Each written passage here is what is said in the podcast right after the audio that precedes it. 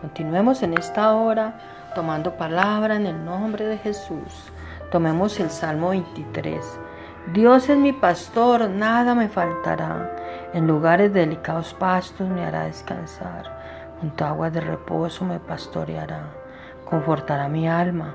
Me guiará por sendas de justicia por, por amor de su nombre. Aunque ande en valle de sombra de muerte, no temeré mal alguno, porque tú estarás conmigo. Tu vara y tu callado me infundirán aliento. Aderezas mesa delante de mí en presencia de mis angustiadores. Unges mi cabeza con aceite, mi copa está rebosando.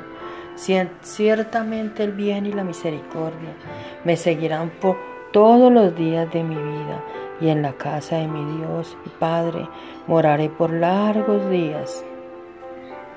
Podemos repetir el Salmo 23, tomar las bendiciones y promesas de nuestro amado Padre todos los días de nuestra vida.